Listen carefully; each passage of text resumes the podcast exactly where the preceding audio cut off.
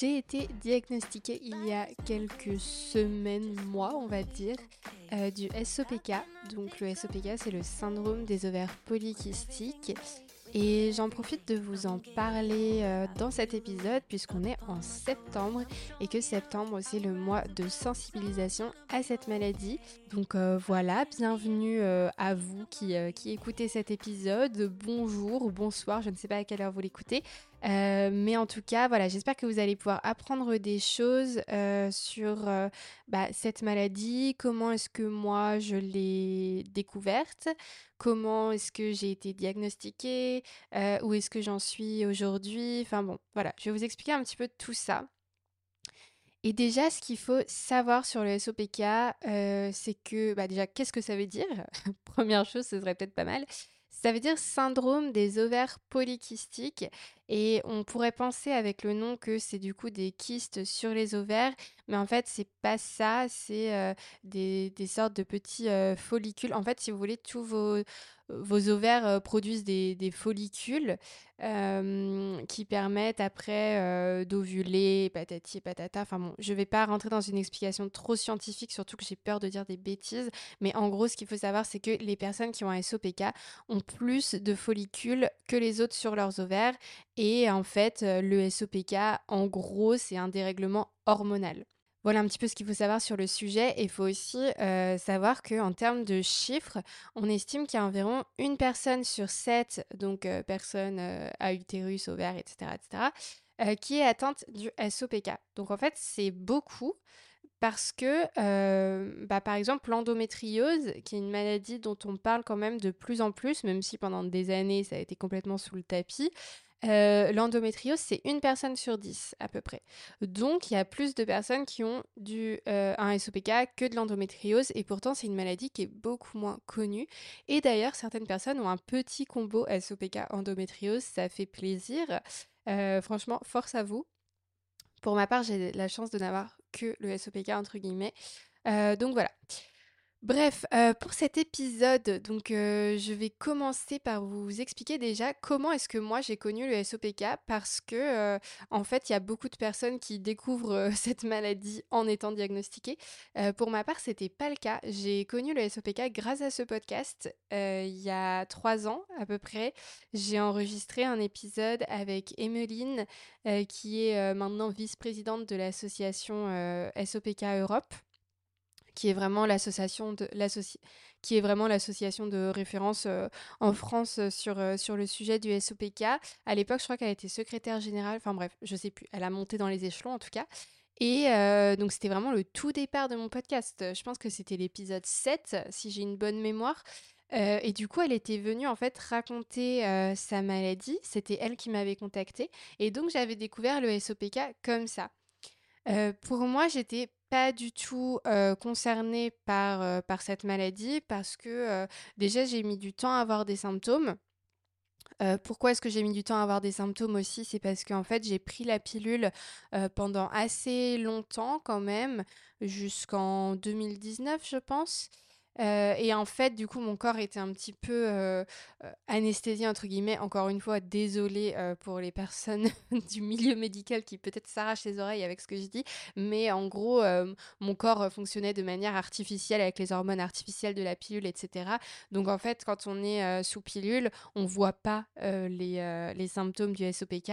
Et après, il faut du temps après qu'on ait terminé de prendre la pilule pour que le corps se remette à fonctionner entre guillemets normalement et qu'on puisse détecter si quelque chose ne fonctionne pas euh, correctement. Donc euh, voilà, au moment où j'ai enregistré euh, cet épisode, je prenais déjà plus la pilule, il me semble. Je sais plus si j'ai arrêté en 2019 ou en 2020, mais à peu près dans ces eaux-là, quoi. donc ça, ça pourrait faire le sujet d'un ça, ça pourrait faire l'objet d'un autre épisode de l'arrêt de la pilule, pourquoi j'ai voulu arrêter les hormones, etc. Mais bref, ce qu'il faut retenir, c'est que je n'ai plus de contraception hormonale depuis euh, longtemps. Euh, maintenant, j'ai un stérilet au cuivre. Euh, voilà, donc mon corps fonctionne avec ses hormones naturelles, on va dire. Et donc j'ai été informée sur cette maladie, mais ce qu'il faut savoir, c'est que le symptôme principal, celui dont on parle le plus en tout cas pour le SOPK, c'est les cycles irréguliers et des règles du coup complètement euh, irrégulières, voire absentes.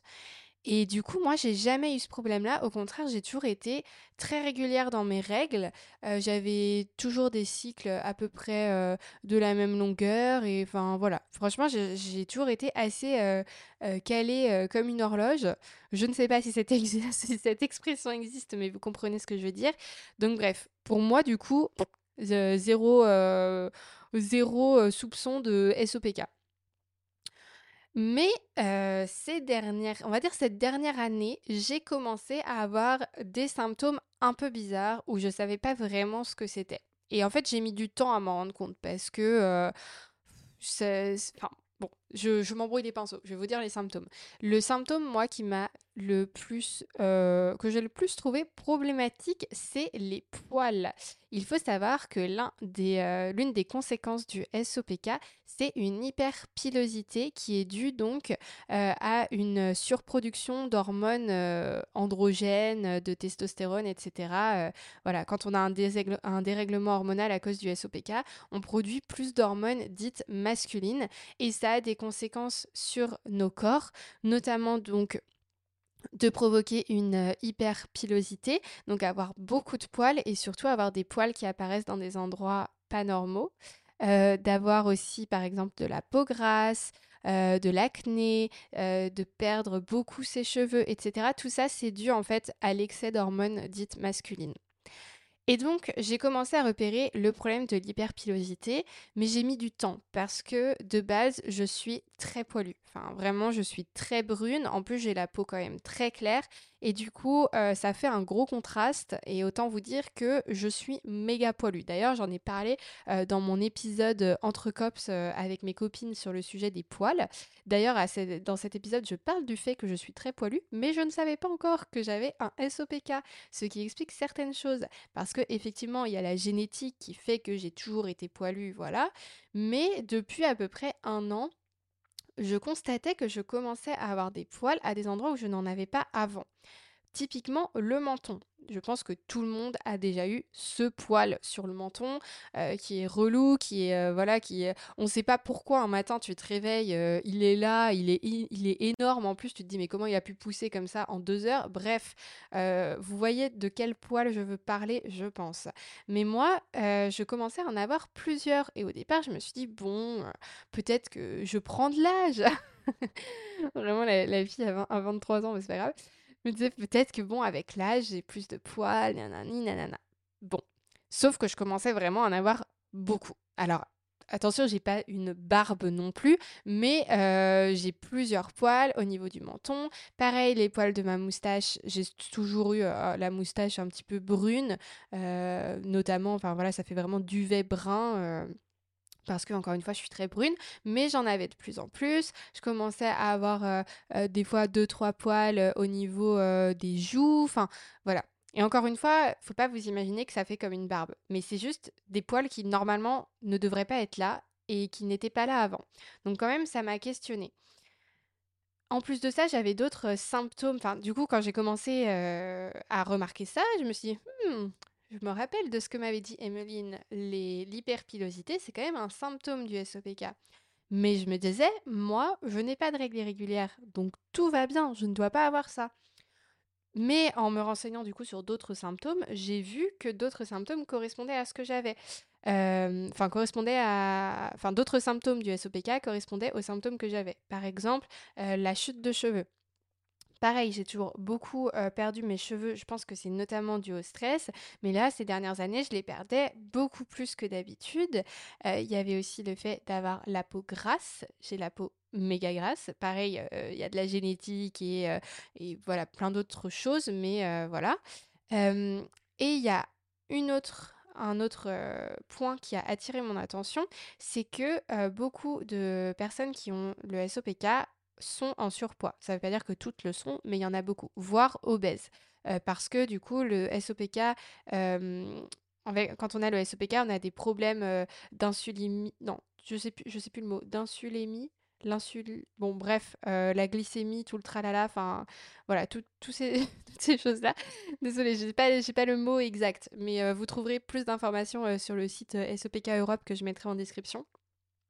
Et en tout cas, ça entraîne des prises de poids et aussi des difficultés à perdre du poids. Et moi, j'ai jamais été grosse. Enfin, voilà, j'ai un... j'ai jamais été maigre. Enfin, si, j'étais maigre quand j'étais petite, mais depuis que je suis adolescente, j'ai toujours eu un petit peu de ventre. Ou... Voilà, je suis pas grosse, mais je suis pas maigre non plus. Je suis moyenne, on va dire. et là, en fait, cette, il y a un an à peu près, j'avais pris quand même pas mal de poids. Et du coup, bah voilà, je m'étais. Parce que j'avais eu une période compliquée au niveau santé mentale, etc. Enfin bref, ça n'allait pas trop. et en fait, l'année dernière, j'ai fait beaucoup. je me suis vraiment remise au sport, beaucoup. Au tout départ, j'ai perdu un peu de, de poids quand même, enfin, ce qui était logique du coup, parce que bah, j'en avais en trop, entre guillemets, par rapport à ma morphologie, etc. Du coup, j'ai perdu du poids assez facilement au départ. Et après, j'avais beau en fait continuer le sport, garder mon rythme, avoir une alimentation équilibrée. J'ai toujours eu à peu près une, alimentation équilibrée, même si j'ai un très bon appétit. Eh bien, je ne perdais pas de, poids, surtout au niveau du ventre, en fait. J'ai vraiment une concentration de graisse au niveau de l'abdomen, avec un ventre hyper gonflé et tout ça. Et ça, en fait, euh, je perdais du poids ailleurs, au niveau des cuisses, etc. Mais vraiment, cette zone-là, euh, impossible, quoi. Et puis, euh, bah, là, typiquement, depuis quelques mois, donc les symptômes se sont un peu intensifiés et bah, j'ai repris beaucoup de poids. Alors que j'ai continué le sport, etc. Mais j'ai repris du poids. Donc, en fait, je suis quasiment au point de départ de, d'avant que je commence à reprendre le sport. Mais bon, bref, c'est pas grave. Mais du coup, tout ça pour vous dire que ça m'a alerté aussi. Et il y a encore d'autres symptômes qui correspondent à ma personnalité, du type être hyper euh, anxieuse, euh, la fatigue chronique également, que, qu'ont beaucoup de personnes du SOPK. Moi, je suis Enfin, je pense que moi, ça va par rapport à d'autres, mais c'est vrai que j'ai tendance à être très, très fatiguée euh, facilement et un autre point aussi que j'ai vu peut être lié au SOPK, c'est des SPM de l'enfer. J'en parle des fois sur mon compte Instagram parce que vraiment j'ai un... Le SPM c'est le syndrome prémenstruel, donc en fait c'est quelques jours avant le début des règles. où le corps est un peu en PLS, enfin ça dépend des personnes, mais voilà, on peut avoir très mal au sein, l'humeur horrible, avoir beaucoup de fringales, avoir envie de manger des trucs super gras, etc. Ne pas avoir d'énergie, de motivation, d'estime de soi, enfin bref. Une période pas très cool.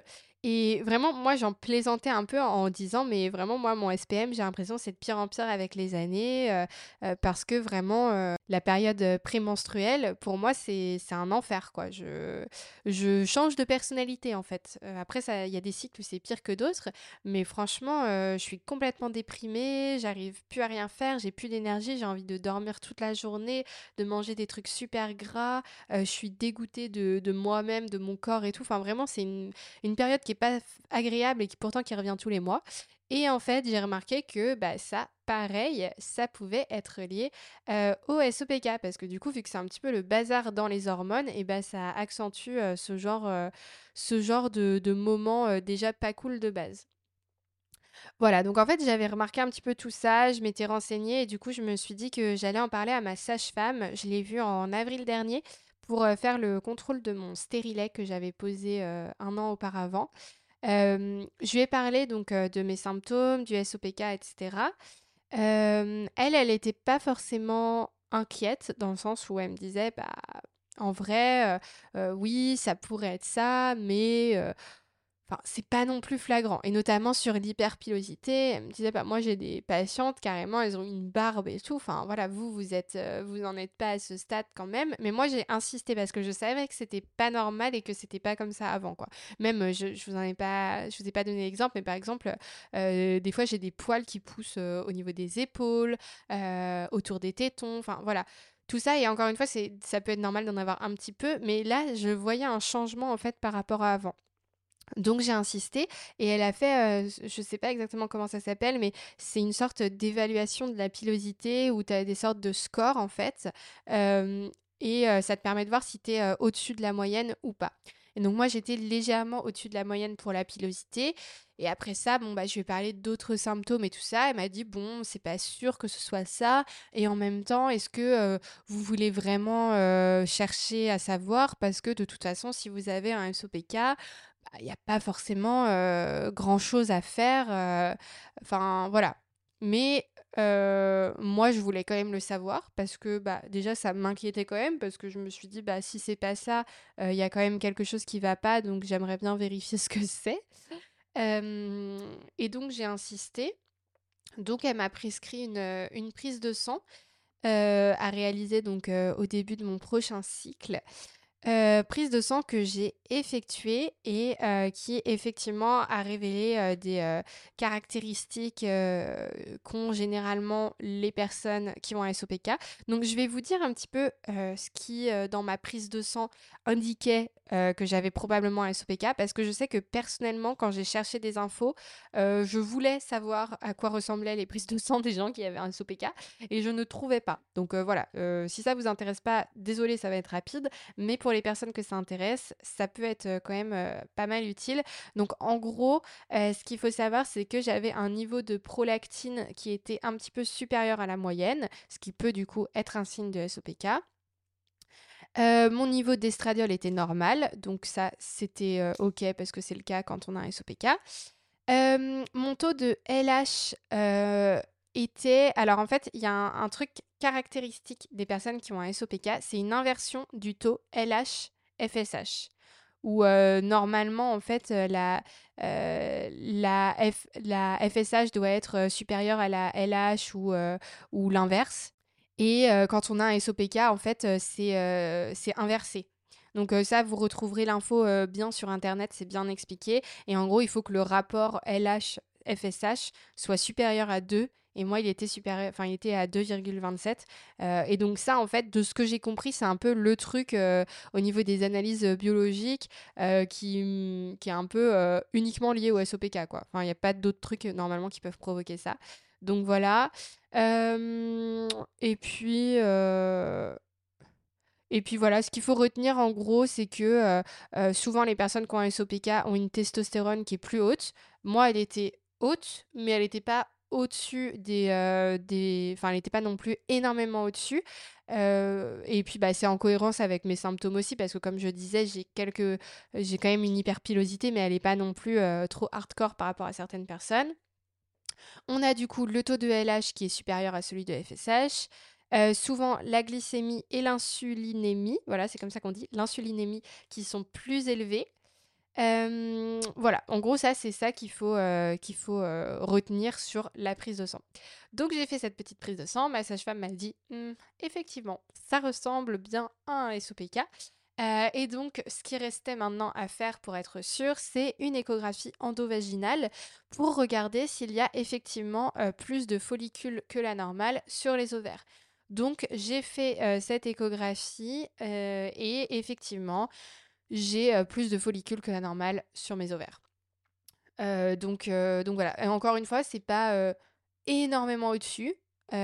comme certaines personnes peuvent l'avoir, mais c'est quand même au-dessus. Donc je pense que globalement, j'ai bon, du coup j'ai été diagnostiquée, c'est sûr que c'est un SOPK, mais c'est pas un SOPK gigantesque quoi. Enfin, je sais pas s'il y a plusieurs, enfin s'il y a plusieurs degrés quoi. J'ai une, une, copine par exemple qui a un SOPK, mais elle, elle a pas de problème d'hyperpilosité la chance. Par contre, elle a des règles hyper irrégulières, elle a quasiment jamais ses règles, etc. Donc voilà. Pour être diagnostiqué du SOPK, ce qu'il faut savoir, c'est qu'il y a trois critères euh, qui permettent de, euh, de, de donner un diagnostic et il faut en avoir au moins deux sur trois. Et donc, ces symptômes, ces critères, c'est le premier, donc c'est l'hyperandrogénie clinique ou biologique. Donc ça, c'est ce dont je vous ai parlé, tout ce qui va être lié au poils, peau grasse, perte de cheveux, etc., etc. Euh, le deuxième, c'est l'ovulation rare ou absente, qui entraîne du coup euh, le fait que les cycles soient irréguliers euh, ou qu'il n'y ait carrément pas de règles. Et enfin, dernier critère, c'est l'aspect polykystique des ovaires euh, détecté par une échographie. Et donc, il faut obligatoirement avoir deux symptômes sur trois. Sinon, c'est que c'est pas un SOPK, c'est que c'est autre chose. Ça peut être un dérèglement hormonal, mais qui n'est pas un SOPK. Et donc, du coup, bah, moi, j'ai deux symptômes sur trois qui sont l'hyperandrogénie clinique et biologique et l'aspect polykystique des ovaires via une échographie. voilà. Euh, et donc, ce qu'il faut aussi savoir, euh, parce qu'une fois qu'on a eu le, diagnostic, youhou, super, mais euh, ensuite, c'est quoi la suite? Enfin, c'est quoi les conséquences du SOPK, etc. ce qu'il faut savoir, c'est que le SOPK, c'est la première cause d'infertilité en France. D'ailleurs, c'est souvent pour ça qu'on en parle. mais il ne faut pas non plus paniquer parce que infertilité, ça ne veut pas dire stérilité. donc c'est pas parce que vous avez un SOPK que vous ne pourrez pas du tout avoir d'enfants.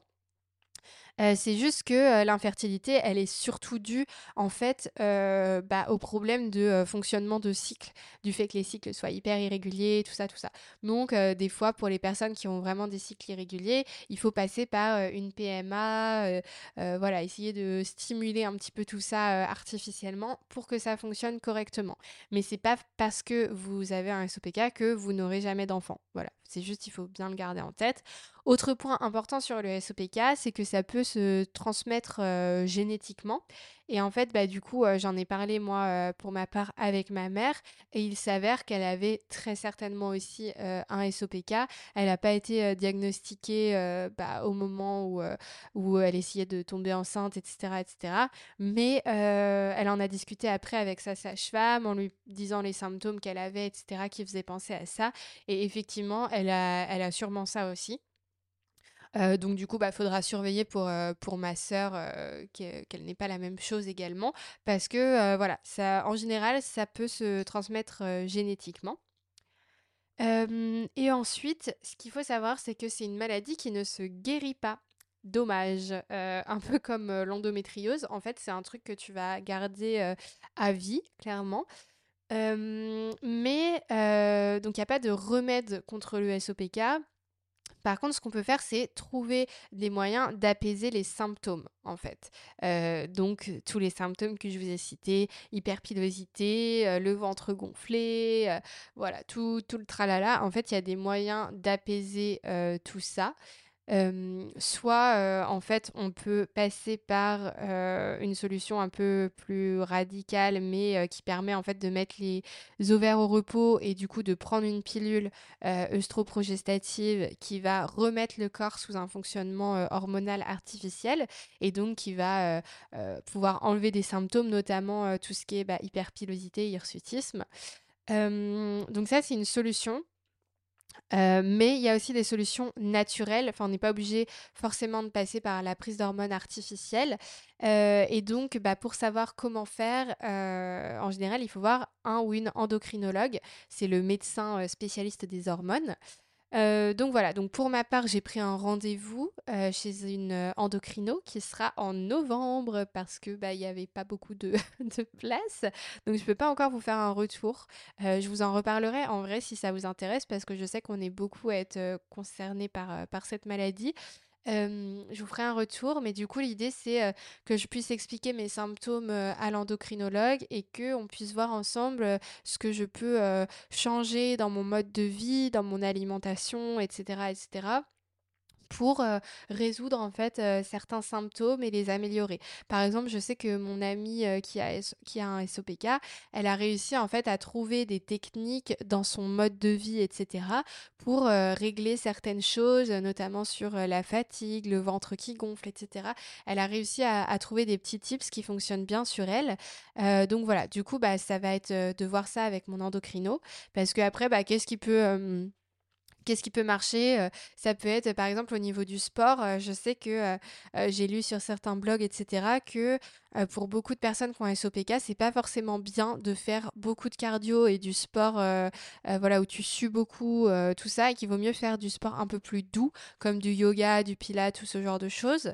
Euh, donc ça, ça pourrait être un truc que je pourrais régler, même si euh, ça ne m'enchante pas forcément, parce que moi j'ai plus tendance à faire du cardio. Mais peut-être que du coup, si j'arrête de faire du cardio, ça pourra... Euh, et que je fais autre chose à la place, hein, parce que si juste j'arrête de faire du sport, je vais prendre énormément de poids, du coup, vu que je suis plus, plus propice à en prendre. mais du coup, donc ça pourrait être changer des choses au niveau du sport, changer des choses au niveau de mon alimentation, euh, au niveau de euh, comment est-ce que tu gères euh, ton exposition aux écrans, etc., qui peut augmenter ta fatigue. Enfin bon, bref, il y a plein de petits tips comme ça à régler. Et après, bah, il faut avoir un, bon suivi quand même avec un gynéco, une gynéco ou sage-femme. Enfin voilà, c'est important de surveiller euh, tout ça parce que du coup ça peut euh, s'accentuer. Enfin, moi je pense que j'aimerais en fait que ça ne bouge pas trop, mais j'ai l'impression que mes symptômes sont quand même de pire en pire, donc euh, j'ai peur que d'ici un an ce soit encore beaucoup plus difficile à gérer. Donc voilà, c'est important d'être suivi et de surveiller tout ça et de toute façon, si je vois que ça devient invivable, parce qu'on va pas se mentir, c'est quand même très inconfortable. Enfin, déjà, moi, par exemple, sur le ventre, bon, il faudrait que je fasse un épisode sur mes complexes. L'autre jour, Léna Situation, on en a fait un, j'ai trouvé ça cool. Mais mon ventre, ça a toujours été un complexe. Et du coup, le fait de me dire que bah, ça va pas aller en s'arrangeant et que j'aurais beau avoir une bonne hygiène de vie, faire du sport, etc., j'aurais toujours plus de ventre que des copines qui, par exemple, ne font pas de sport et mangent plus gras que moi, enfin un, exemple comme ça, et bah du coup c'est quand même un peu agaçant, enfin c'est frustrant en fait, euh, et puis bah bien sûr l'hyperpilosité c'est vraiment inconfortable euh, de devoir euh, tout le temps checker que t'as pas de poils, que il faut que tu t'épiles plusieurs fois dans la semaine, enfin voilà ça peut ça peut vraiment devenir pénible, pareil pour la chute de cheveux, enfin bon tous ces trucs-là, si ça s'accentue, déjà là c'est pénible, je trouve. Et si ça s'accentue, bah j'imagine pas quoi. Donc si jamais vraiment ça devient insupportable, pour moi, euh, je prendrais une, une pilule et tant pis, je reprendrai des hormones. Mais euh, si ça peut me permettre de, euh, régler un peu certains trucs, tout en sachant qu'il y a aussi des effets secondaires de la pilule qui ne sont pas top, euh, mais bon, faudra, faudra jauger quoi. En tout cas, euh, voilà où j'en suis euh, quelques mois après mon diagnostic. Peut-être que dans un an, je vous referai un épisode update pour vous dire un petit peu ce qui a changé pour moi comment ça a évolué, est-ce que j'ai réussi à, trouver des solutions qui fonctionnent bien.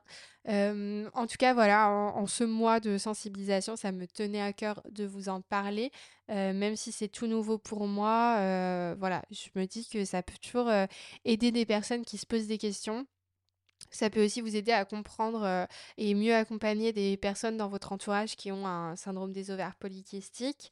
Et encore une fois, voilà, je, je relativise quand même sur ma situation. Je sais que c'est pas une maladie grave, c'est juste un peu désagréable, on va dire, c'est inconfortable. Et en plus de ça, de se dire qu'il n'y a pas de traitement, que ça va évoluer toute ma vie et que ça a aussi, ça j'en ai pas parlé, mais ça a aussi des conséquences pour plus tard. Enfin, quand tu vieillis, par exemple, tu es plus à risque pour les cancers de l'utérus, il me semble.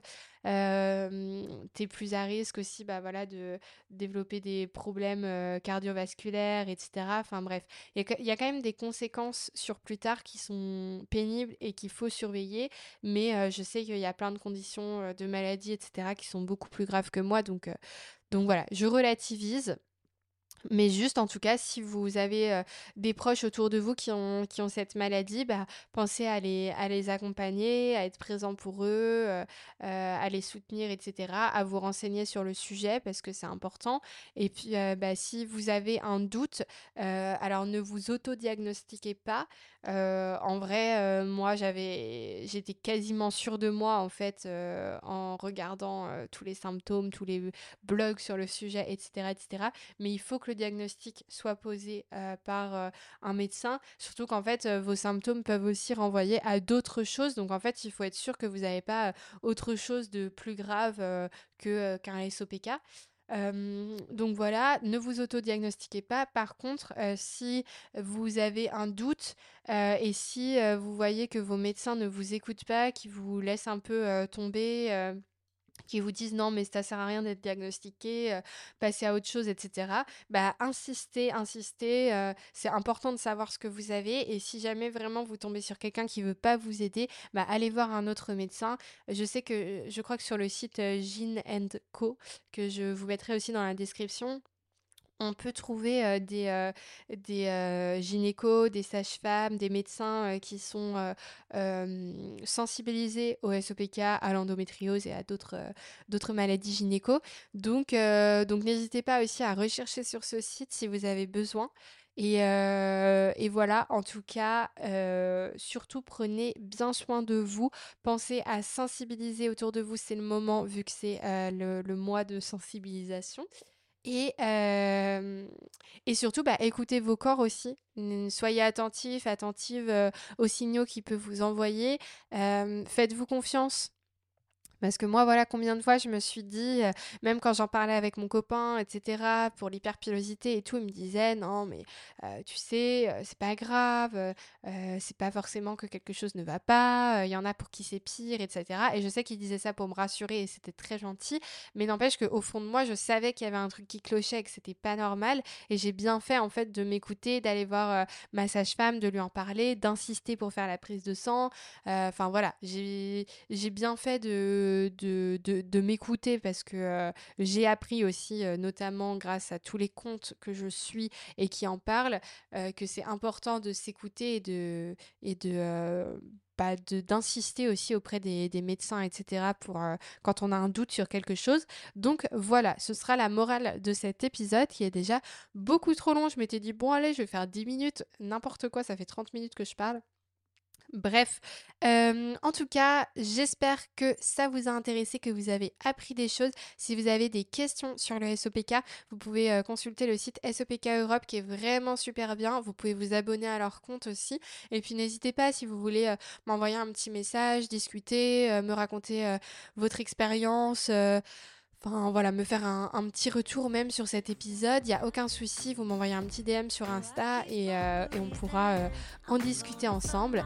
En tout cas, prenez bien soin de vous, prenez soin des autres. Je vous dis à mercredi prochain euh, pour un épisode d'entretien avec une super invitée. Voilà, je vous embrasse, à très vite. Bye